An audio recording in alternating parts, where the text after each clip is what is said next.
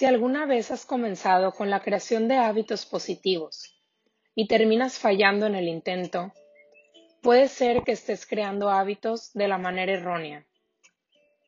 Cuando comenzamos con algún hábito, buscamos hacer un cambio grande y extraordinario, por lo que es probable que terminemos desenfocándonos y perder la motivación cuando no vemos resultados inmediatos.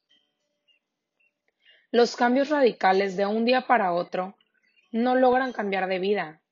Los microcambios y los micro hábitos sí. Cuando practicas todos los días pequeñas actividades positivas, estas quedan en tu mente y en tu cuerpo y se vuelven un hábito y a lo largo una meta. Y el logro de estos hábitos hace que nuestra vida cambie radicalmente. Apuesta a pequeños pasos en lugar de una transformación total de tu rutina en poco tiempo. No hay que lograr ningún récord para construir hábitos positivos que contribuyan al cambio que quieres en tu vida. Un ejemplo de esto, y uno muy común, es el ejercicio. Muchas veces queremos formar el hábito de hacer ejercicio y empezamos con la motivación a todo a veces hasta yendo cinco seis veces por semana. Y un buen día se agota nuestro cuerpo o pasa un mes y no vemos los resultados deseados. Porque como todo, esto también tiene su proceso y tu cuerpo requiere de tiempo para vivir esta transformación. Y cuando no vemos los resultados rápido, a veces nos desanimamos o por el habernos explotado o llevado al límite, terminamos tirando todo por la borda. Y muchas veces comenzamos un hábito así, con el todo o nada, buscando que éste se haga o se quede en un menor tiempo o ver resultados a corto plazo. Pero la mayoría de las veces nos termina hartando o nuestro cuerpo, como en este ejemplo, termina agotado lo que nos lleva a creer que tal vez esto no es para mí, o que nunca termino lo que empiezo, que nunca puedo cumplir una meta, o que es muy difícil o muy cansado. Pero la cosa aquí no es nada de esto. La cosa es que me estoy exigiendo demasiado. Y pues mejor regreso a como estaba. Total, de todas maneras, pues no estoy viendo un cambio. Y justo esto me pasó también cuando inicié a meditar. En mi cabeza tenía la idea de que tenía que quedarme sentada con ojos cerrados 15-20 minutos respirando. Y pues obviamente era imposible. Mi mente era una revolución. Lo dejé mil veces sin éxito. No pasaba de un minuto, literal se me hacía eterno. Y un día lo hice diferente. En vez de querer comenzar con 15, 20 minutos, comencé con un minuto. Luego con dos. Luego con tres. Esto en un largo periodo de tiempo. Y luego comencé a trabajar lo que me decía mi mente, en mis emociones. Y poco a poco he podido llegar a avanzar más en esta práctica de conexión. Pero ya aprendí a no exigirme, a no tener que hacer lo mismo todos los días, o meditar el mismo tiempo ni de la misma manera, ni siquiera a la misma hora. Y lo mismo te recomiendo a ti. No hablando directamente de la meditación, sino de todos los hábitos que quieras crear lo importante es cambiar el objetivo, el proceso, no el hábito. Es ponernos una meta real y que podamos llevar a largo plazo. Pasos chicos tal vez, pero que sean muy sostenibles. Y ahí está la clave de poder lograr un hábito. Sé flexible contigo y no te exijas tener que hacerlo exactamente igual todos los días, ni el mismo tiempo si no funciona para ti. Y entender que no tiene que ser todo o nada, que tal vez a veces no sale como quieres, y es entender también que estabas haciendo lo mejor que podías con lo que tuviste en el momento. Puedes ver la creación de los hábitos como las rocas sedimentarias. Estas comienzan como una pequeña partícula y a través de los años se van adhiriendo otras pequeñas partículas. Su tamaño aumenta poco a poco. El proceso puede durar cientos o miles de años y se vuelven unas rocas enormes. Y esto de las rocas te enseña que los grandes éxitos vienen de la adición de los pequeños hábitos a lo largo de la vida. Y el día de hoy te quiero compartir ocho pasos para crear hábitos y lograr ser tu mejor versión. 1. Define tu meta y los hábitos y micro hábitos para lograrlas. ¿Cómo vas a saber los hábitos que tienes que crear en tu vida si no tienes definido lo que quieres lograr? Define claro lo que quieres lograr. Por ejemplo, si quieres ser una persona con un estilo de vida saludable, entonces, esta sería tu meta. Luego que definas la meta, identifica qué debes hacer a corto o mediano plazo para lograrlo. Tal vez los hábitos que te, beneficiarían incorporar son tomar dos litros de agua al día, comer saludable, hacer ejercicio cinco veces a la semana, por mencionar algunos. Y mis micro hábitos es lo que necesito para crear este hábito. Y basándome en los ejemplos que te di anteriormente. Si soy una persona que no le gusta mucho tomar agua, pues no me obligaré a tomar dos litros al día si no es algo sostenible para mí. Puedo comenzar tomando un vaso de agua extra, o tres vasos de agua al día, o tal vez un litro de agua si lo quiero contabilizar.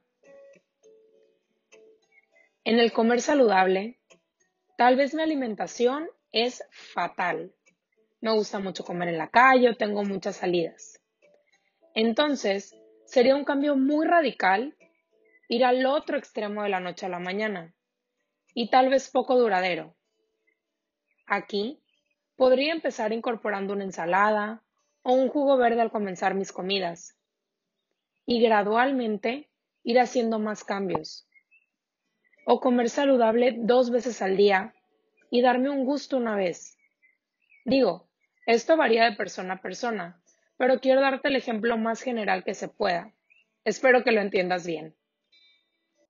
Y en el tema del ejercicio, si soy una mujer que trabaja, que atiende su casa, que tiene muchos pendientes o lo que se te ocurra, y tienes poco tiempo libre, sería ilógico querer incorporar ejercicio cinco veces a la semana. Digo, para algunas personas funciona, pero para muchas no. Y aquí podrías comenzar con ejercicio dos veces a la semana, empezando a usarlo de relax, no como una obligación o como algo forzado. Tal vez caminando al aire libre o una práctica suave de yoga, bailar o lo que más disfrutes. Y poco a poco ir viendo los beneficios y enganchándote y creando esa conexión e ir aumentando poquito a poquito el ejercicio y los días. A lo que quiero llegar es, para cada quien esto es muy diferente, dependiendo de dónde estás y lo que quieres lograr. Pero si es algo que quieres que se quede por siempre, lo ideal es que sea de manera gradual, poco a poco, que no te sature que realmente disfrutes el proceso. 2. Establece un orden y prioridad de los hábitos. Recuerda que quieres crear hábitos para ser la mejor versión de ti. Pero la mejor versión de ti no se va a lograr de hoy a mañana. Define un orden de los hábitos que vas a crear, dependiendo de ti y tu nivel de compromiso. El nivel en el que estés está perfecto. Continuando con lo del estilo de vida. No puedes crear todos los hábitos al mismo tiempo. Intégralos poco a poco en tu vida. Por eso es bueno comenzar con los micro hábitos, para que la unión de estos puedan crear tu mejor versión. Elige uno o dos hábitos y escribe también los micro hábitos que te pueden ayudar a conseguirlo.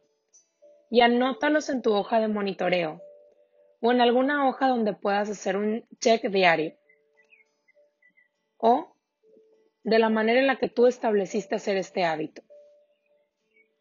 3. Olvídate de la meta y disfruta el proceso.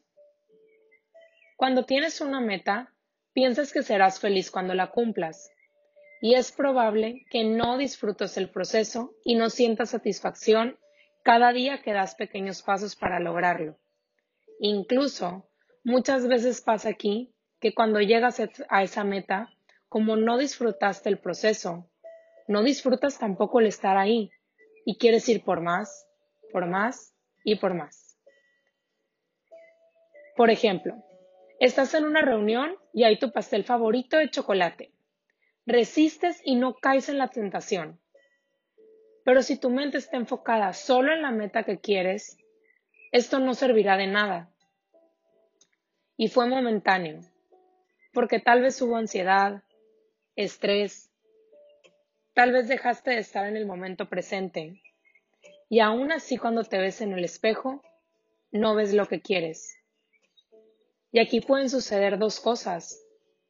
Una es caer en recurrir a ese pastel de chocolate, ir a conseguirlo de la manera en la que se pueda. O una vez que llegues a la meta, es me como todo lo que no pude comer y terminas regresando a donde estabas. Pero si te enfocas en el proceso a largo plazo, te sentirás feliz contigo misma por haber dicho que no, pues esta vez te dijiste sí a ti. Así que para que esto de crear hábitos funcione, para poder lograr esta mejor versión de ti, tienes que saber apreciar tus logros desde el día uno.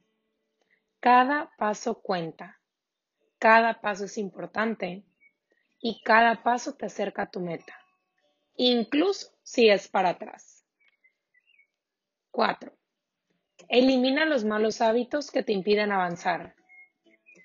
No podemos crear buenos hábitos cuando tienes malos hábitos que no te dejan avanzar en el proceso, que quizás sean una distracción para que puedas crear esos hábitos que te harán ser tu mejor versión. Los hábitos no son siempre positivos. Observa en tu día a día los hábitos que te dificultan el logro de tus metas y trata de eliminarlos lo más pronto posible. Tampoco se trata de que seas tan radical. Puedes ir poco a poco también en esta cuestión. Ten en cuenta que algunos hábitos, eliminarlos pueden tomar igual o incluso más tiempo, tiempo que crear un hábito. Es importante que tengas paciencia contigo misma. Ámate. Mantente ahí para ti. Confía en ti. Un ejemplo, comenzaste a comer saludable hoy y el problema principal es que tienes una adicción a lo dulce. Y aquí lo importante es verlo para poder atenderlo. Puedes llevar también incluso un diario de autosabotaje y ve escribiendo todas esas cosas que observas que te alejan de tus metas, de tus hábitos o tus microhábitos. Por ejemplo, aquí entrarían los dulces, pasteles, galletas, entre otros. Y ver cada cuánto caes en estos. Muchas veces son factores emocionales o momentos y situaciones de estrés que nos llevan a caer en estos. No es que no tenga fuerza de voluntad o que no pueda. Pero aún así, no te frustres el día que, que caigas en un mal hábito. Solo crea conciencia y continúa en la eliminación del mismo.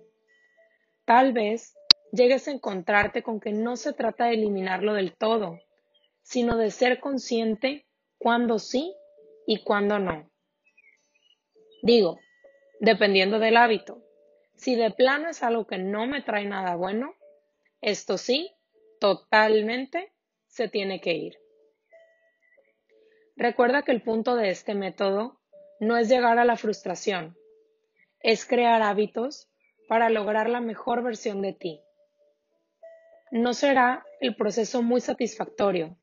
El proceso, no, perdón, no será muy satisfactorio el proceso si te sientes mal contigo misma. Aquí el chiste es que incluso aunque te llegues a sentir mal contigo misma, lo puedas ver, lo puedas observar y que en ese momento elijas cambiarlo, elijas ver por ti, estar ahí por ti, mantenerte positiva y tener paciencia contigo, tal cual como lo harías con alguien que quieres mucho. 5. Elimina distracciones que no te permiten avanzar. Tienes que evitar tener distracciones que no te permiten crear un hábito. Necesitas estar en un ambiente de total enfoque. Evitar tener cosas que hagan que el hábito no sea tan atractivo o que resulten más atractivo que el hábito. Tenemos la tendencia a la búsqueda de la satisfacción y el placer. Si vas a crear el hábito de la lectura, aléjate de cosas que te puedan distraer, como el celular, en caso de que quieras leer en el celular, desactiva las notificaciones. 6.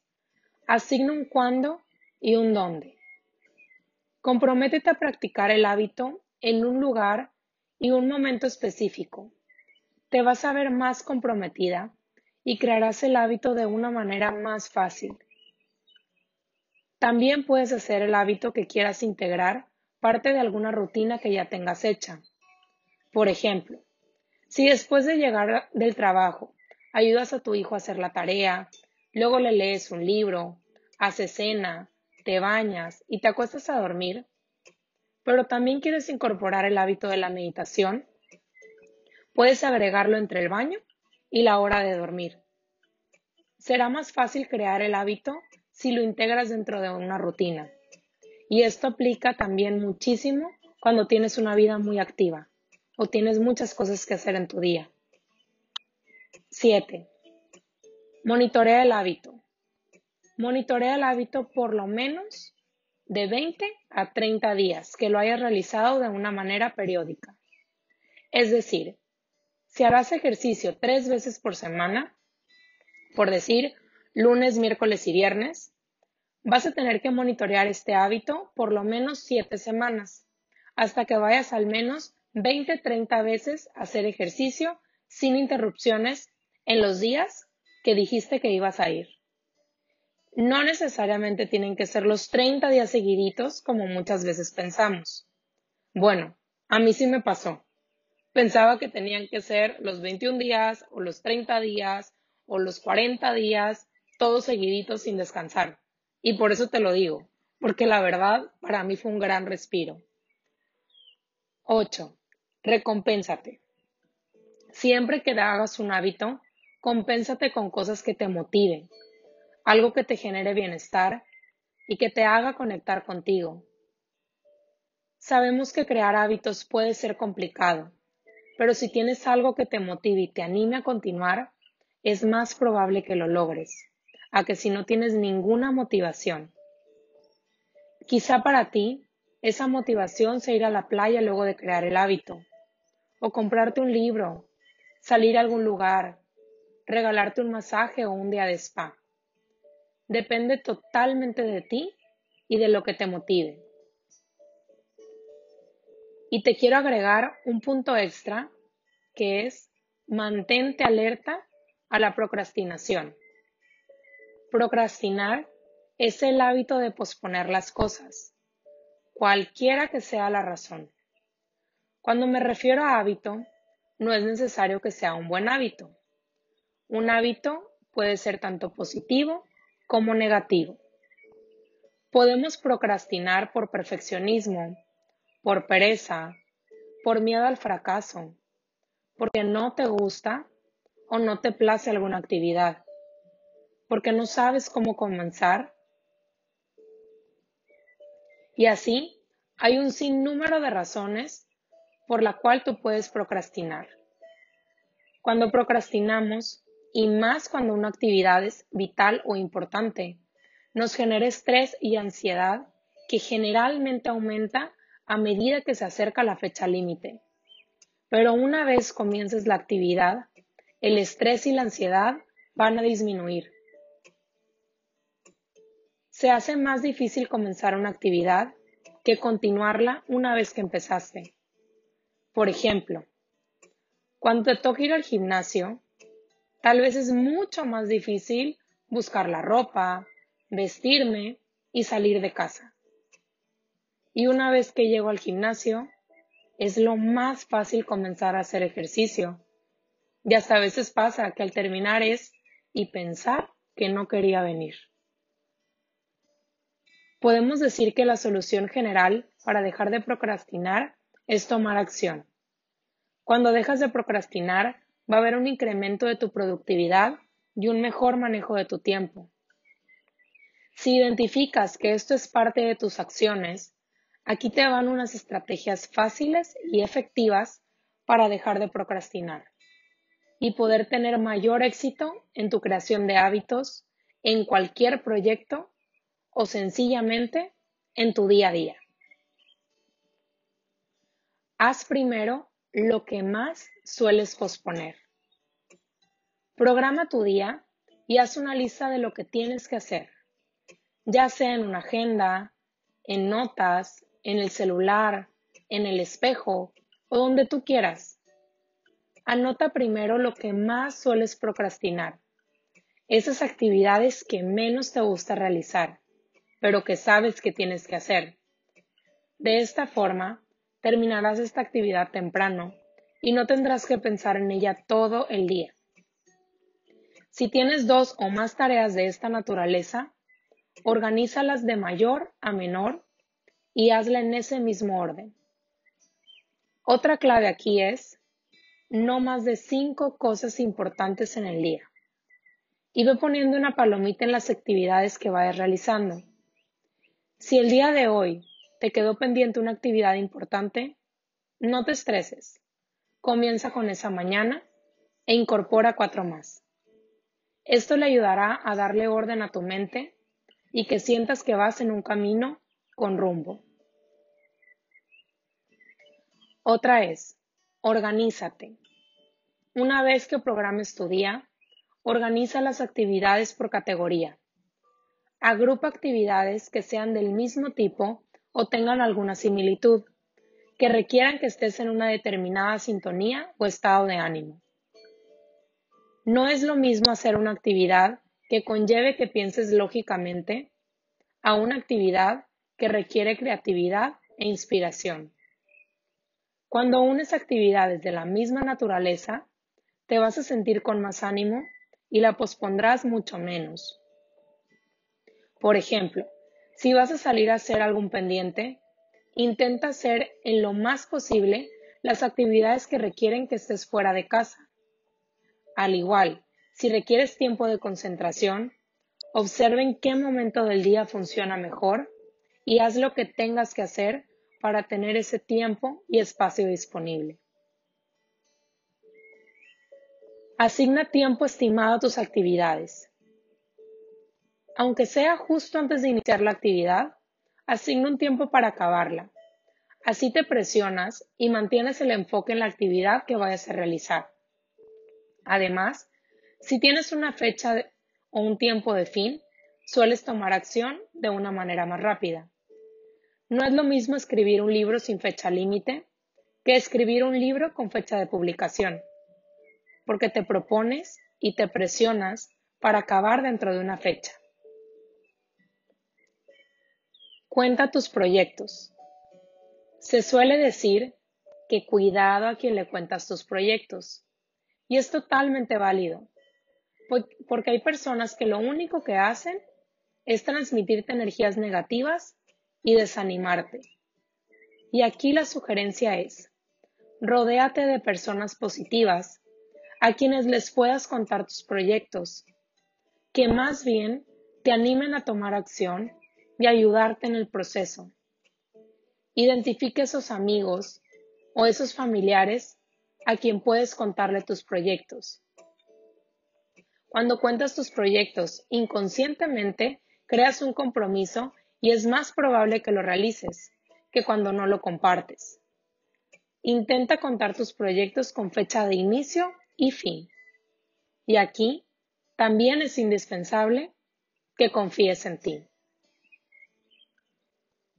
Divide tus proyectos en tareas.